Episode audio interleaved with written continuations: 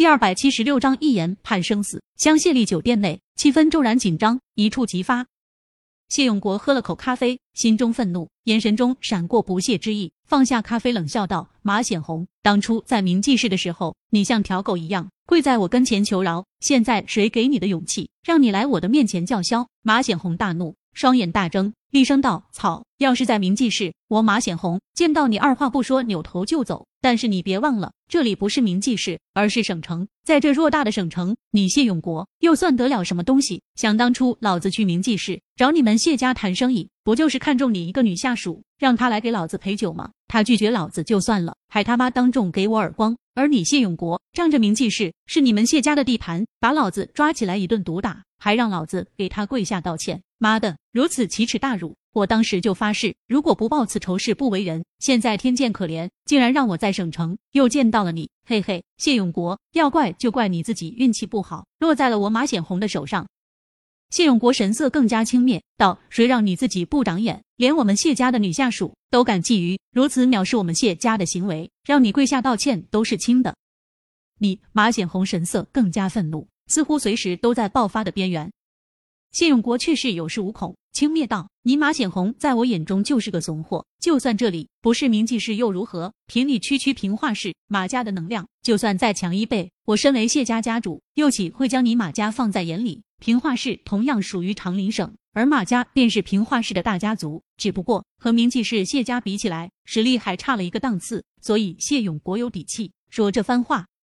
然而，出乎谢永国的意料。”马显红反而哈哈大笑起来，得意地道：“谢永国，古人都说士别三日当刮目相待。你以为今时今日的马显红还是以前的马显红吗？我告诉你，我们马家这些年来吞并了平化市大大小小的家族，现在已经成为平化市第一豪门，单论实力，丝毫不在你们谢家之下。”而且我这次前来省城，是因为省城吕家的吕大少看中了我侄女，现在来商议相亲的事情。我们马家很快就会和吕家联姻。你区区谢家再厉害，在偌大的吕家面前，又算得了什么？什么马家要和吕家联姻？谢永国大吃一惊，心中掀起惊涛骇浪。想不到短短几年时间，马显红不但成了平化市第一大家族，而且还要和吕家联姻。如果真是这样的话，那平化市马家在长林省很快就要崛起，甚至连谢家都不能与马家相提并论。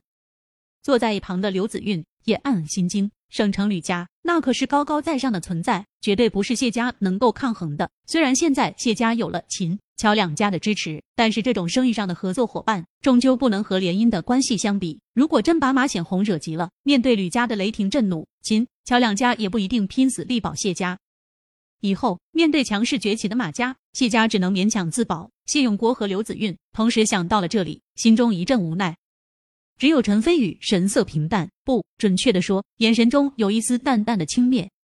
马显红见谢永国被这个消息镇住了，不由得意的哈哈大笑起来，同时说道：“谢永国，如果你以为我们马家单单依靠吕家的话，那你就错了。来来来，你看到我身后这些人了没？个个都是长林省响当当的一方豪雄，单凭我们这些人。”就能轻而易举的碾压你们谢家。谢永国先前注意力都在马显红身上，没怎么注意他身后的人。现在闻言看去，顿时浑身一震，脱口而出道：“杨进是三元饮品公司郑鹏清，平化市失信传媒娱乐公司老总李清明，还有海鱼市楼家楼金良。天呐，连安和市的卜建刚老爷子都来了。”谢永国一颗心渐渐沉了下去。这些人可都不是好惹的准儿。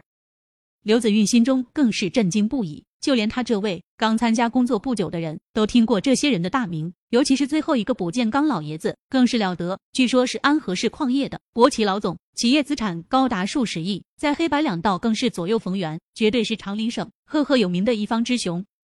这么多人都在支持马显红，就算是谢家家主谢永国，也绝对讨不了好。这次事情棘手了，刘子韵心中暗暗焦急，不由自主向陈飞宇看去一眼。只见陈飞宇神色淡然，正在悠然自在的品着咖啡，不由暗暗生气，悄悄坐到陈飞宇身边，小声急道：“都什么时候了，你竟然还有心思喝咖啡？怎么不能喝咖啡吗？”陈飞宇放下咖啡，嘴角含着玩味的笑意。刘子韵急道：“哎呀，你这个人没看到对面人多势众吗？而且他们的后台还是吕家，如果这件事情处理不好，咱们在这里会吃大亏的。你还是抓紧时间把秦家和乔家的人喊来说，说不定吕家看在他们的面子上，还能放过咱们一次。他们放过咱们一次。陈飞宇瞥向马显红等人，眼底闪过一丝轻蔑，轻笑摇头道：“一群乌合之众罢了。我乃堂堂宗师，举手抬足间就能把他们轻易碾压，又何须让他们放咱们一马？宗师，你以为拍电影呢？就算你是太极宗师都没用。都什么时候，你还和紫韵开玩笑？人家都快急死了。”刘子韵顿时翻翻白眼，他没接触过武道，并不知道“宗师”这两个字的含义，还以为陈飞宇在开玩笑，不由心中更加焦急。陈飞宇看着他心中焦急、脸色红润的样子，别有一番美态，不由心中一动，俯身在刘子韵耳边轻声说道：“不如这样，咱俩来打个赌，如果我待会让这个叫做马显红的人跪下道歉，你就亲我一下，怎么样？”刘子韵还是第一次被异性。这么调戏，尤其是现在局势紧张危险，更有种偷情的感觉。唰的一下，脸色更加红润，连脖子都红，不自觉的白了陈飞宇一眼，眼眸如水，轻咬红唇，道：“你，你别说大话，我不信你自己就能解决他们。如果你输了，那你以后就得答应子韵一个条件，成交。”陈飞宇自得一笑。刘子韵被陈飞宇。这么一调戏，原本紧张的心也放松下来不少，随即说道：“我还没说什么条件呢，你就答应？难道你不怕我会提过分的要求？不怕，因为和美女打赌，我从来没输过。”陈飞宇自信地道：“吹牛。”刘子韵明显不信。这边两人悄悄说话，疑似谈情说爱。